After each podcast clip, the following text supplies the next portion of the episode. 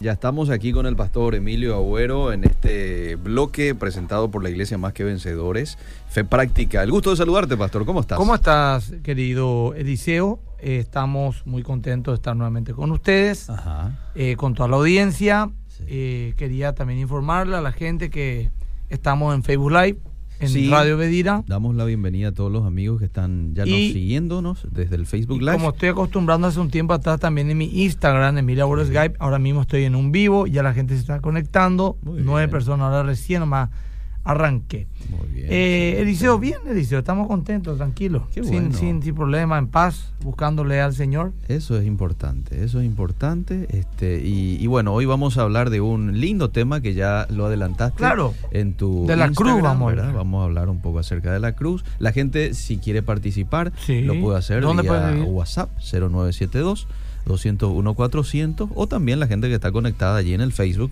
Ahí nos pueden escribir, nosotros lo vamos a estar compartiendo. ¿eh? Eh, Eliseo, ¿me puedes leer Mateo dice 21 y 22? Pero por supuesto, con mucho gusto. Aquí a Luis Salomón también le damos la más cordial bienvenida. ah, también a Luis, claro, un gran amigo Luis. Mateo 16, ¿verdad? Sí, Bueno, voy con Mateo 16. ¿Qué versículo? eh, específicamente 21 y 22. Bueno. Palabras de Pedro. Bueno, dijo lo siguiente. Desde entonces comenzó Jesús a declarar a sus discípulos que le era necesario ir a Jerusalén y padecer mucho este, de los ancianos, de los principales sacerdotes y de los escribas, y ser muerto y resucitar al tercer día. Entonces Pedro, tomándole aparte, comenzó a reconvenirle, diciendo, Señor, ten compasión de ti. En ninguna manera esto te acontezca. ¿Hasta ahí? Hasta ahí. Esas últimas palabras de Pedro Eliseo, Señor, ten compasión de ti. Hmm, En ninguna manera esto te acontezca. Sí. Estas palabras de Pedro Eliseo vienen inmediatamente después de la confesión de Jesús de que era necesario e inminente que él pasara por la cruz, por la Mm. muerte. Pedro no entendió, evidentemente. Sí. Tal vez quería evitar a Jesús una muerte dolorosa y vergonzosa. Mm. O tal vez esa muerte que su líder anunciaba sería aún más dolorosa para él y por demás vergonzosa, ya que esa muerte era indigna desde todo punto de vista. Mm. No podía entender que el Mesías de Israel muera de una manera tan indigna. Sí. Mucho más lo que hoy yo podemos imaginar. Mm. Toda religión, Eliseo, e ideología tiene un símbolo que lo representa. Mm. Para el, para el budismo es la flor de loto. Por su forma circular representa el ciclo de la vida y la muerte o el surgimiento de la belleza y la armonía en medio de las turbias aguas del caos. El Islam está representada por una media luna creciente y una estrella. Al comienzo representaba la fase lunar, pero esta más, está más relacionada eh, entre los creyentes musulmanes eh, con la soberanía y la victoria. Mm. La estrella de David es el símbolo del judaísmo. Es una combinación de dos triángulos equiláteros que representan el pacto de Dios con David de establecer un trono con él, que en el cual vendría el Mesías, Mm. y tiene que ver con pacto, promesa, gobierno, salvación y gloria. Mm. Los dos primeros símbolos del cristianismo encontrados en los techos inferiores de las catacumbas romanas, Mm. o sea, en cementerios subterráneos en las afueras de Roma, las catacumbas, Mm. donde se ocultaban los primeros cristianos para sus cultos, ya que eran perseguidos, Ujú. incluían el pavo real.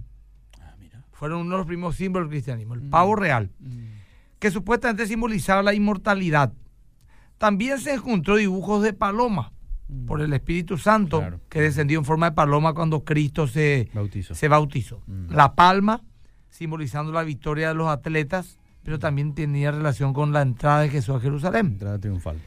Pero una de las más conocidas fue el pez, o el famoso ictus, que en griego, o sea, el logo de Obedira, Sí, eh, sí, el logo de Obedira, ¿verdad? Sí.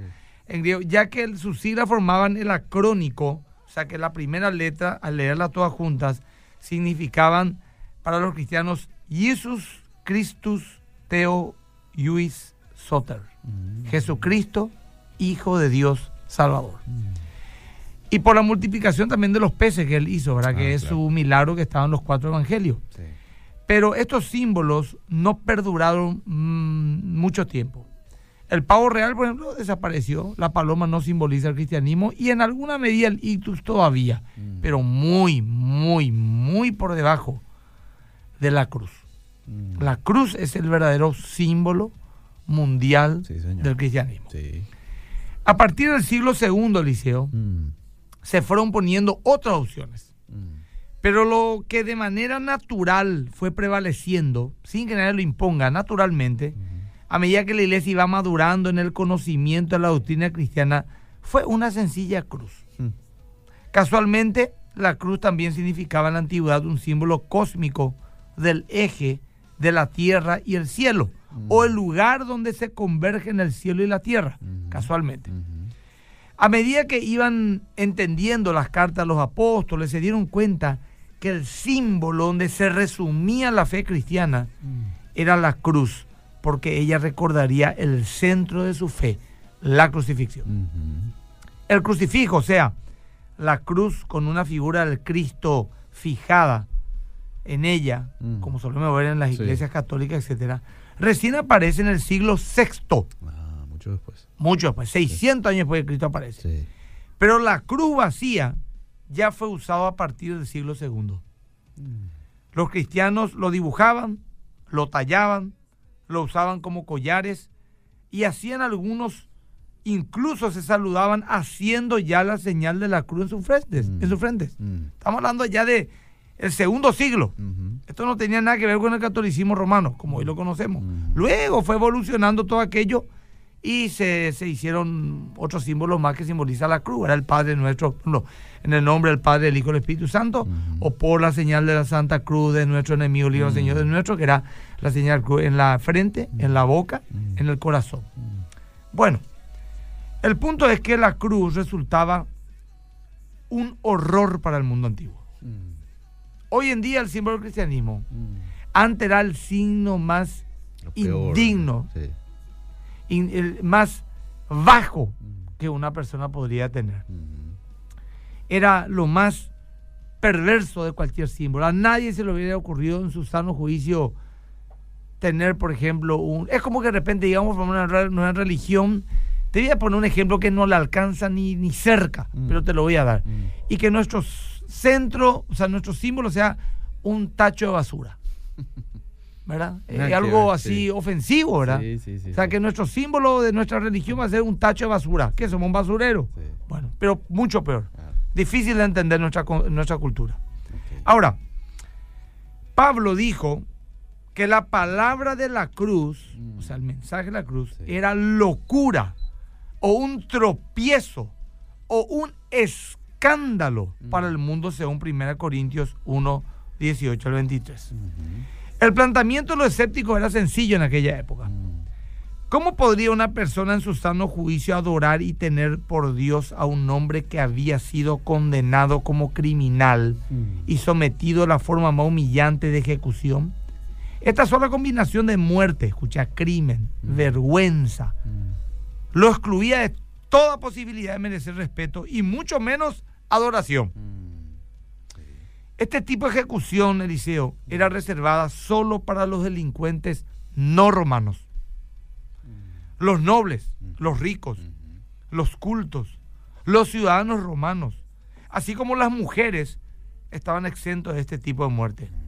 Cicerón, el conocido líder eh, par- parlamentario eh, romano, en defensa del senador Cayo Ravirio, había acusado, había sido acusado Ca- Cayo Ravirio de asesinato.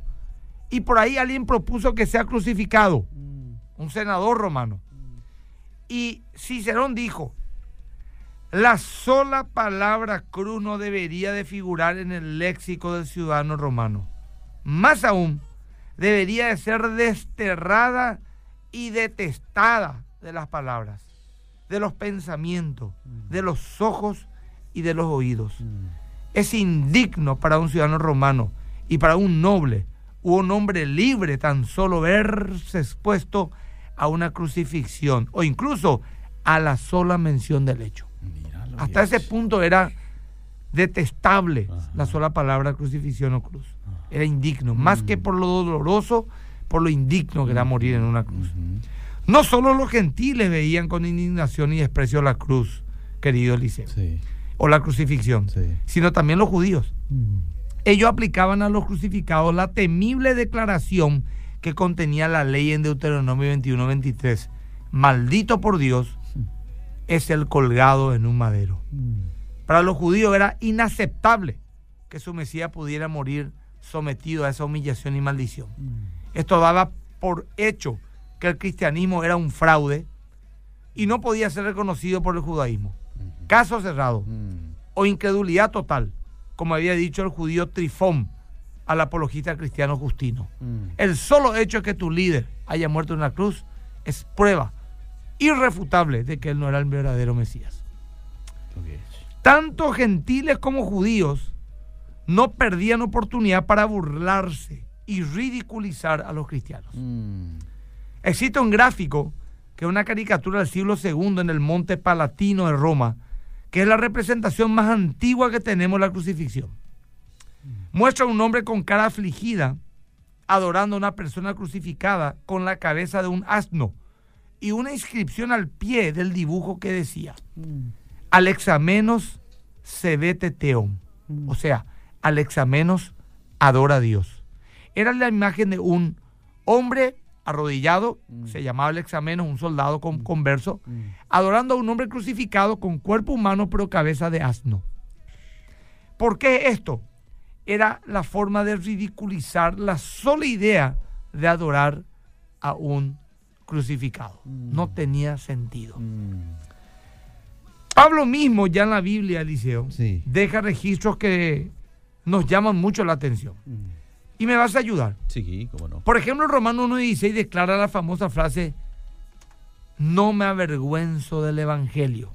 O sea, el mensaje de la cruz. Porque es poder de Dios para salvación de todo aquel que cree. ¿Qué cosa?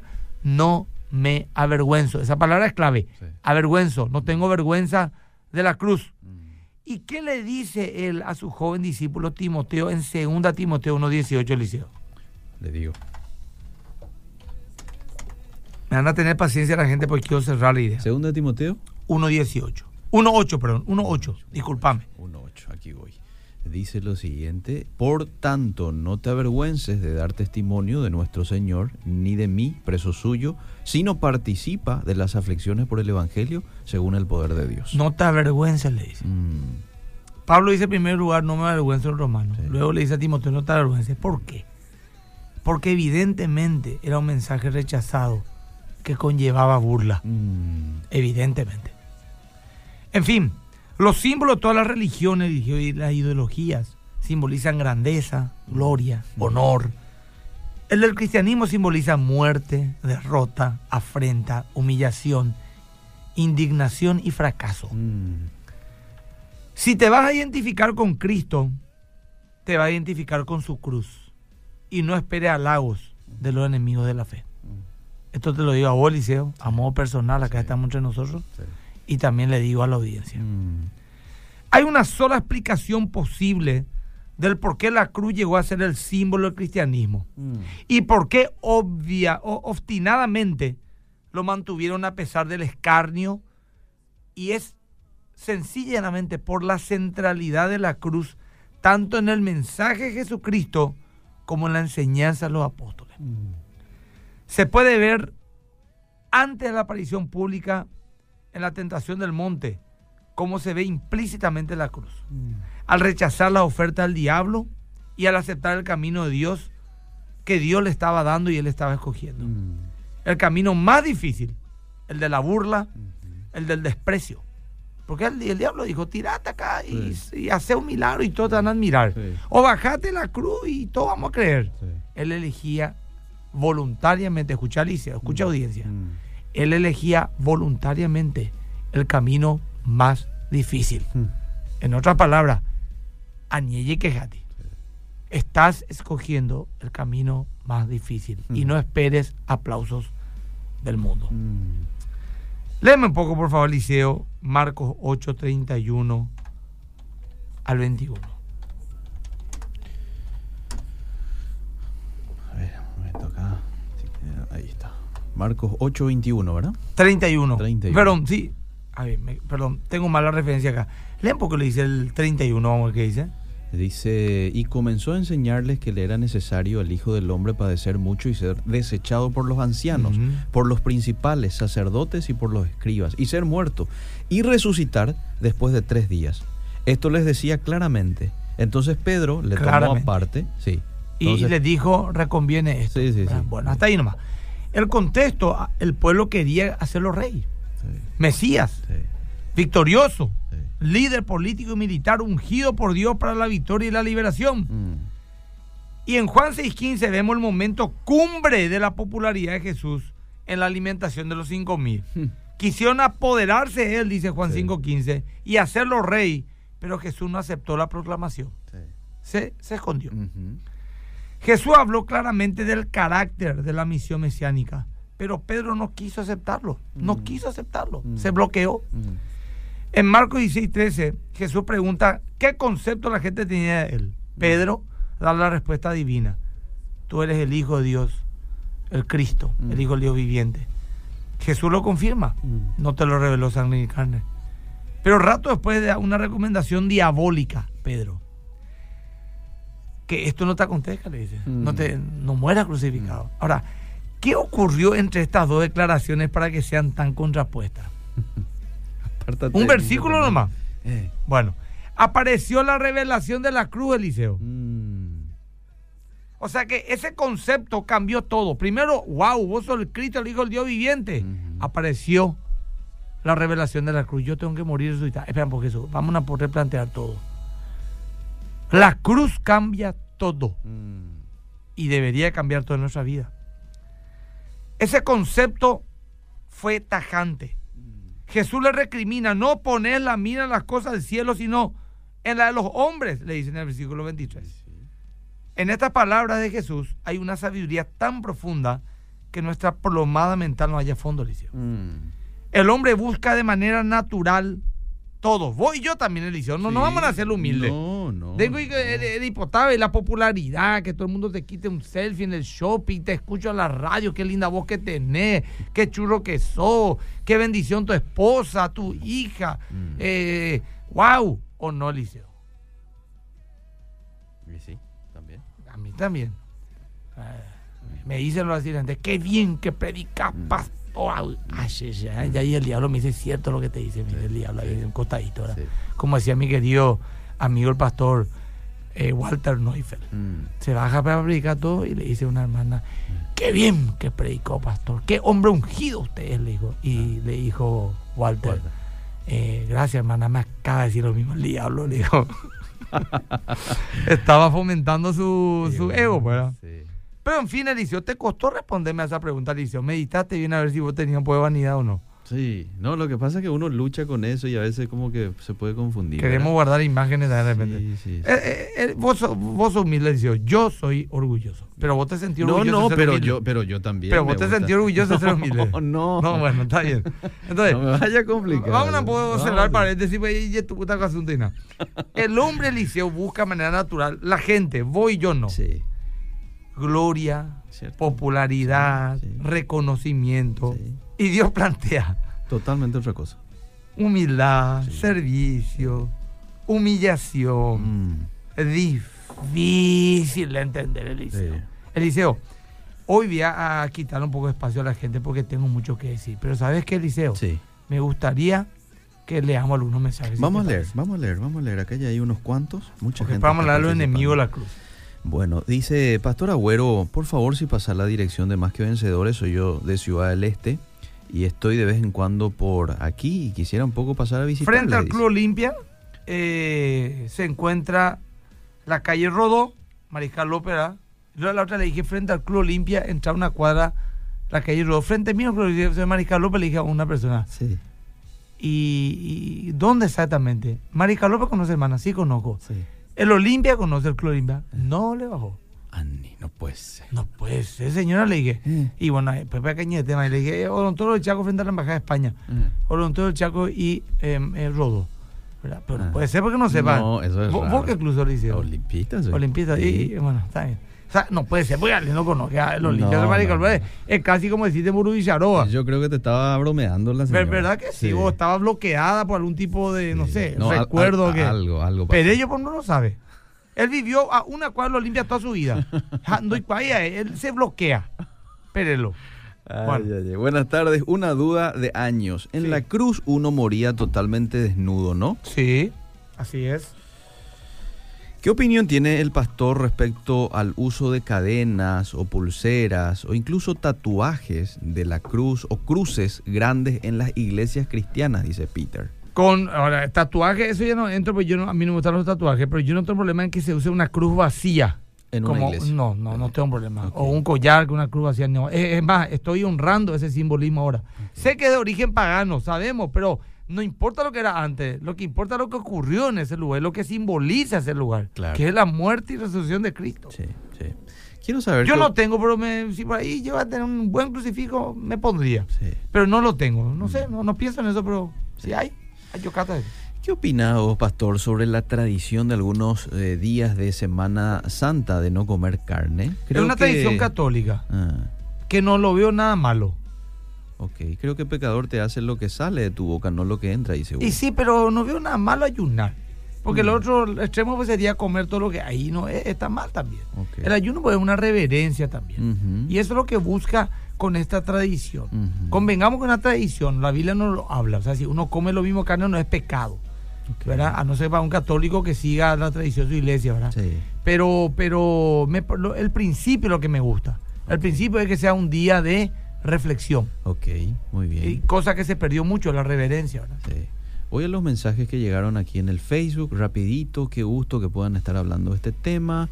Eh, a ver qué más. ¿Quiere, quiere azúcar? Sí, ahí me aquí le paso, aquí le paso, aquí le paso. Sí. Ahí está. Eh, a ver qué más.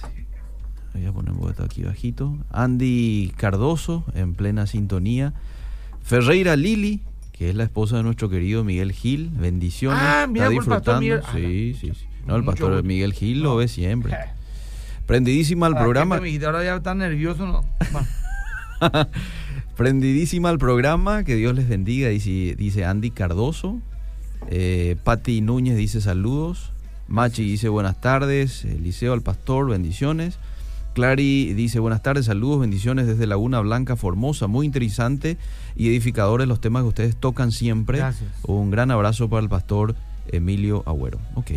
Bueno, estos son los mensajes que llegaron aquí Bueno. en el Facebook. Seguimos. Vamos a hablar de los enemigos de la crueldad. A ver, vamos a hablar de ellos. Sin dudas, podemos decir que la muerte de Cristo es central en la escritura, Eliseo. Sí. En todo el Antiguo Testamento por los profetas, desde, desde la profecía de Dios dado a Eva en Génesis 3.15, de que de, eh, de pisaría la serpiente el descendiente de Eva y que la serpiente le heriría el calcañar, Mm. los sacrificios de Abel, eh, el sacrificio ceremonial durante dos mil años de historia aproximadamente, en todo el Nuevo Testamento, de la boca del mismo Cristo, y la predicación y enseñanza de los apóstoles, hasta la visión apocalíptica de Apocalipsis 1.5, Mm. donde se nos presenta como el primogénito de entre los muertos. Luego, el testimonio de la iglesia primitiva, hablo yo del siglo segundo, tercero, cuarto y toda la historia. Sí. Y durante toda su historia hasta nuestros días, la centralidad de la cruz es total. Mm. Sí, señor. La cruz divide totalmente al creyente de los incrédulos, Eliseo. Mm. Lo que los creyentes ven como la fuente de su salvación, los incrédulos lo miran con, con desprecio. Mm. Lo que los creyentes ven como la mayor gloria, los incrédulos lo ven como ridículo.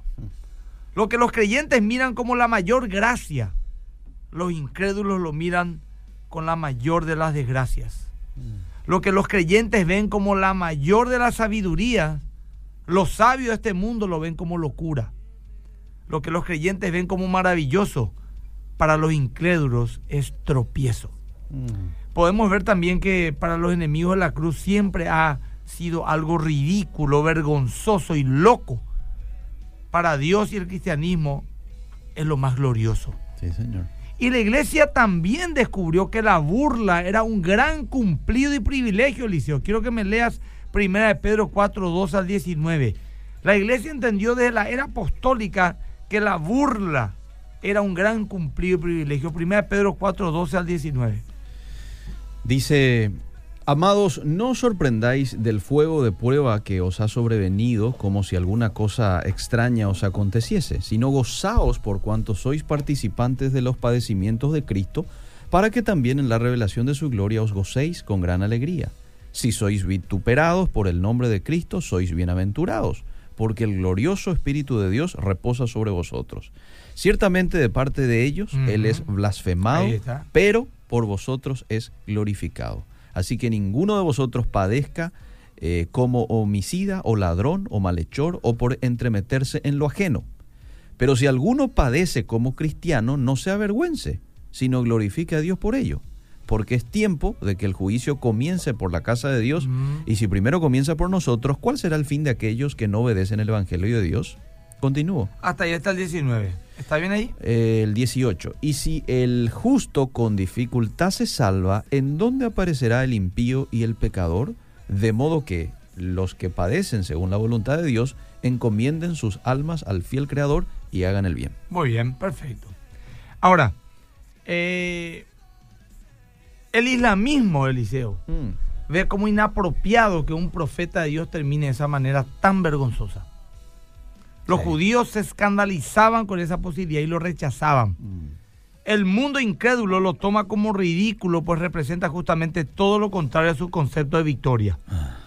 Podemos encontrar, por ejemplo, el argumento intelectual que mejor explica el rechazo de la cruz, mm. de la pluma de uno de los enemigos más desdeñosos mm. que ha tenido el cristianismo.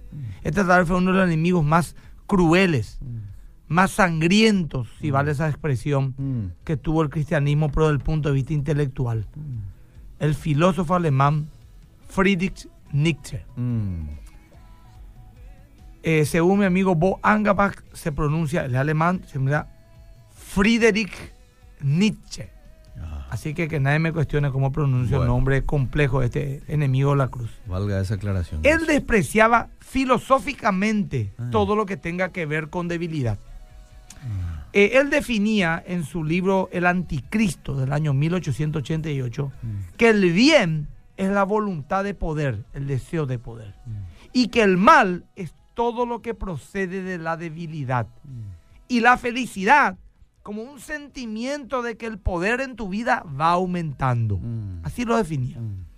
Dijo además que el peor de los vicios es la activa simpatía hacia los discapacitados y los, y los débiles, mm. la cual resumía la misión cristiana, SIC, así mismo lo dijo, que la peor, el peor de los vicios para la humanidad era la activa simpatía hacia los discapacitados y los débiles. Mm. Él era un profundo admirador de la tesis darwiniana de la supervivencia del más fuerte, mm. filosofía en la cual se basó Hitler para justificar su genocidio. Nietzsche quería abandonar cualquier tipo de debilidad o apariencia tan solo de ella y buscar el superhombre, que es toda una línea filosófica, ¿verdad? De, mm. este filósofo. Mm. Para él, la depravación radicaba en la decadencia y nada era más decadente que el cristianismo, según decía, que se ha puesto del lado de todo lo débil, lo bajo y lo deforme, ya que era la religión de la compasión y preserva lo que está maduro para la destrucción. O sea, aquello que ya va a descomponerse y morir, mm. él se va y lo resuelve. Por ejemplo, un paralítico, un chico con problemas mentales, mm. o un mendigo, o un hombre leproso. Mm. Lo que ya la naturaleza está desechando, el cristianismo va y lo abraza. Él lo veía como algo de, detestable. Y por lo tanto, esto obstaculizaba la ley de la evolución. Nietzsche decía que el Dios cristiano era el más bajo de todos, ya que era un Dios de los enfermos, de los pobres, y su Hijo, el Dios de la cruz. Ese es el Dios totalmente contrapuesto al sabio de este mundo que estamos nosotros adorando. Muy llamativo, interesante. Ahora, Podemos leer algunos mensajes más porque se nos va la hora otra vez y la Vamos. gente está reflexionando. Vamos a leer. Hay, hay, hay muchos, hay muchos que están opinando al respecto. Dice una Por favor, pregunta, una pregunta que algún día le haré a Dios. ¿Por qué todos los apóstoles o la mayoría murieron de forma terrible siendo que eran sus siervos? Incluso Juan el Bautista que fue degollado. Bueno, yo te voy a responder, no hace falta irte al cielo. Sencilla es la respuesta, querida. A ver. Si todos los apóstoles morían ricos, Mm, famosos, de Mm. viejitos, con Mm. un montón de servidores alrededor, se hubiera dicho que el cristianismo fue una religión inventada por ellos para pasarla bien.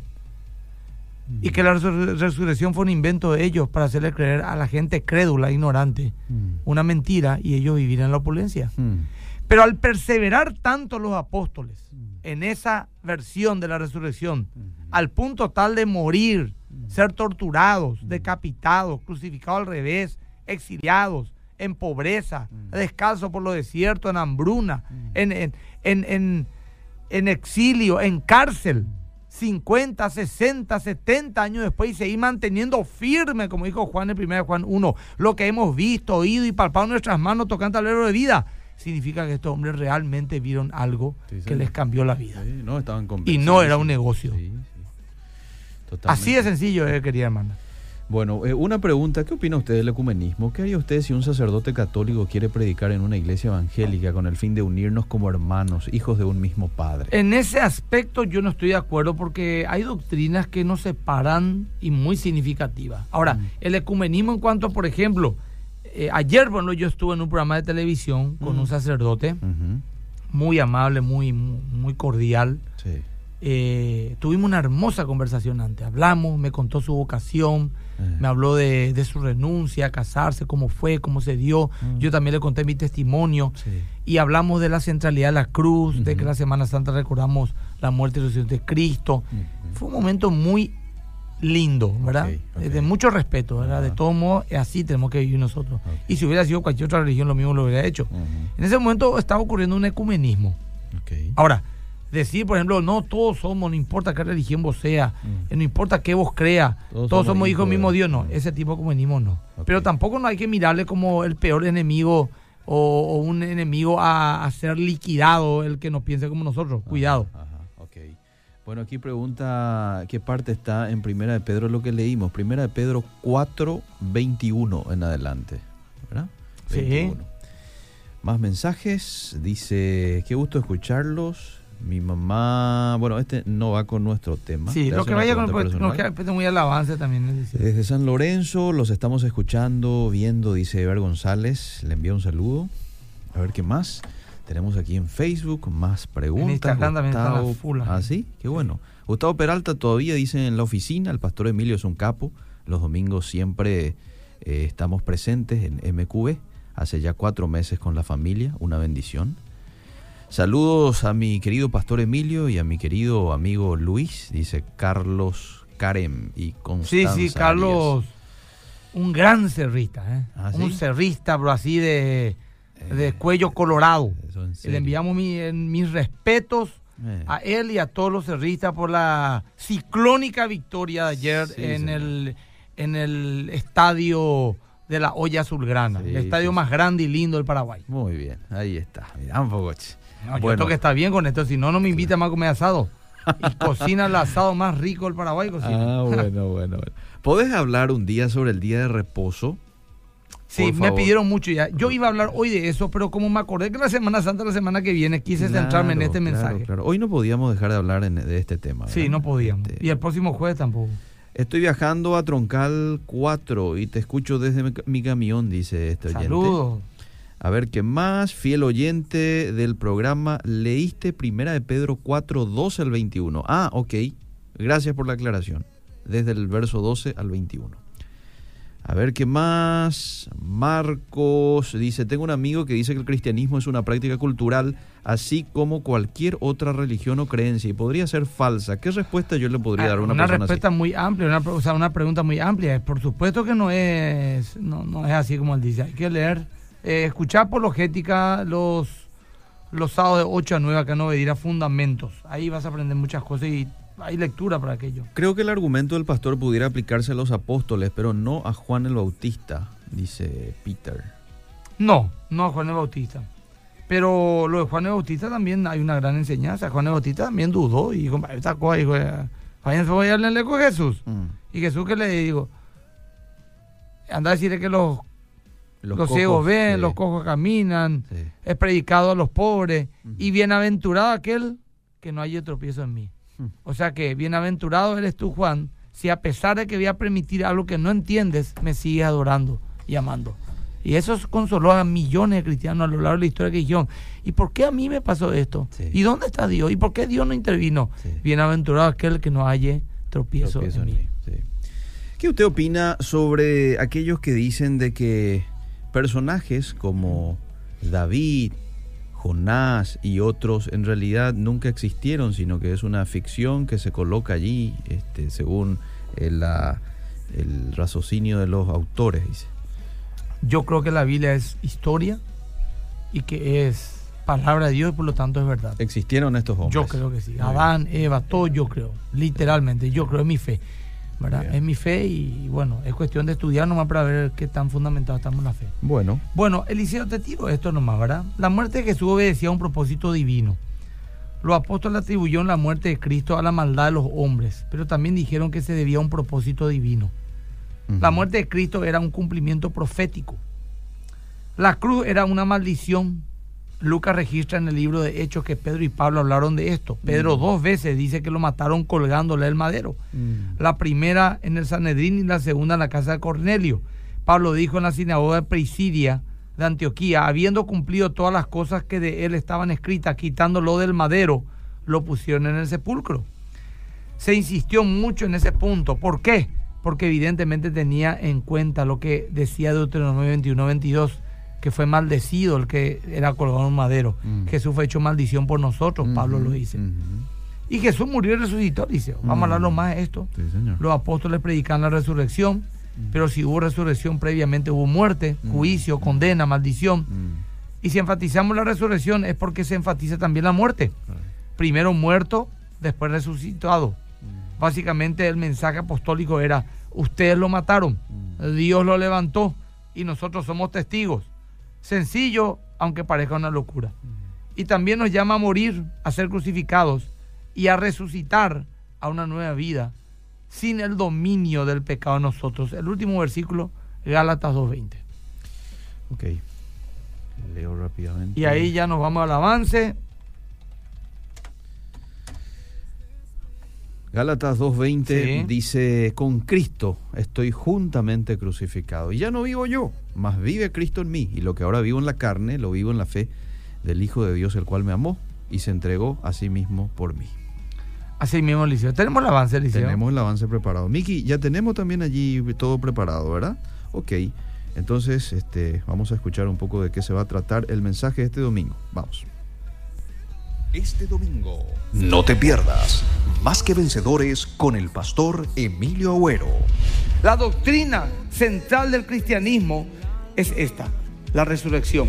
Porque es importante que tengamos un encuentro con Cristo en la cruz, en la muerte del yo, en la renuncia, en la humillación, para entender realmente quién es Cristo.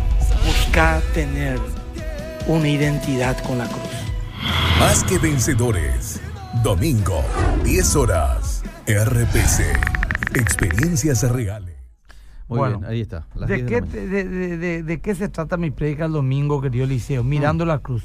Estuve leyendo, Mm. Sí. eh, hacia grandes rasgos nomás, Sí. quiénes fueron aquellos que fueron testigos de la crucifixión, Mm, ¿verdad? mm, Anás, Caifás, la muchedumbre, Sí. las mujeres, soldados romanos, Ajá. etcétera, Simón de Sirene, otros más, eh, los dos ladrones, Ujú, Barrabás, etcétera. Después pensé, a ver, ¿cuántos de los inconversos que Mm. estaban frente a la cruz Mm, ¿Cuántos inconversos había frente a la cruz? Anás, Caifás, los romanos, etc. Mm. Pero había también creyentes, ¿verdad? sí. ¿Y cuántos de los que en- vieron la crucifixión empezaron a mirar siendo incrédulos y al terminar la crucifixión salieron eh, Creyendo. creyendo? ¿Quiénes Mm. fueron? Uno de los ladrones, Mm, sí. el centurión que dijo, Cierto. el este es el Hijo de. Dios realmente, Sí. Y Simón de Sirene, Ajá. que fue el que le ayudó a cargar la cruz, pues, pues dice en Romanos 16 que sus hijos y su esposa eran eh, benditos hermanos en Cristo Jesús. Ajá. Y la tradición también le pone a él como un hombre que se convirtió. Tres. De todos los inconversos que estuvieron en la- frente a la cruz salieron cambiados. Mm. ¿Qué tenían en común estos tres? ¿Por tenés? qué estos tres? ¿Qué tienen en común? Mm. No eran judíos los tres, Ujú. no eran del mismo nivel social ni cultural, Mm. ni de la misma nación, nada. Los tres tuvieron contacto con la cruz. Mm. El ladrón crucificado, Ujú. Sirene que le llevó la cruz a Cristo Sí. y el centurión que clavó la cruz y lo alzó. Hmm. Y de ahí hago un paralelismo entre cómo miraron la cruz Pilato, Caifás, Anás, Herodes, los romanos, Mm. Los ladrones, el centurión, y cómo hoy miran la cruz la gente identificándose con ellos. Mm. Para Pilato, por ejemplo, era, era- Jesús era una gran posibilidad de librarse de un gran problema político. Pero la presión social, aunque él tenía una luz de Cristo, Mm. le hizo entregar. Ellos, él representa a aquellos que Cristo, aunque tiene una revelación de él y dicen, este es el Hijo de Dios, por presión social, decide no tener parte con él.